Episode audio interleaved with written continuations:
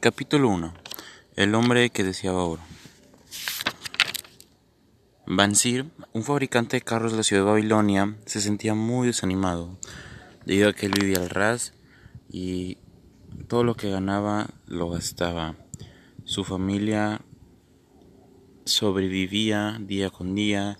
Eh, está en una casa muy modesta, no lucía ropas muy finas, así que un día su amigo Kobe, que está en la misma situación que él, se acercó con él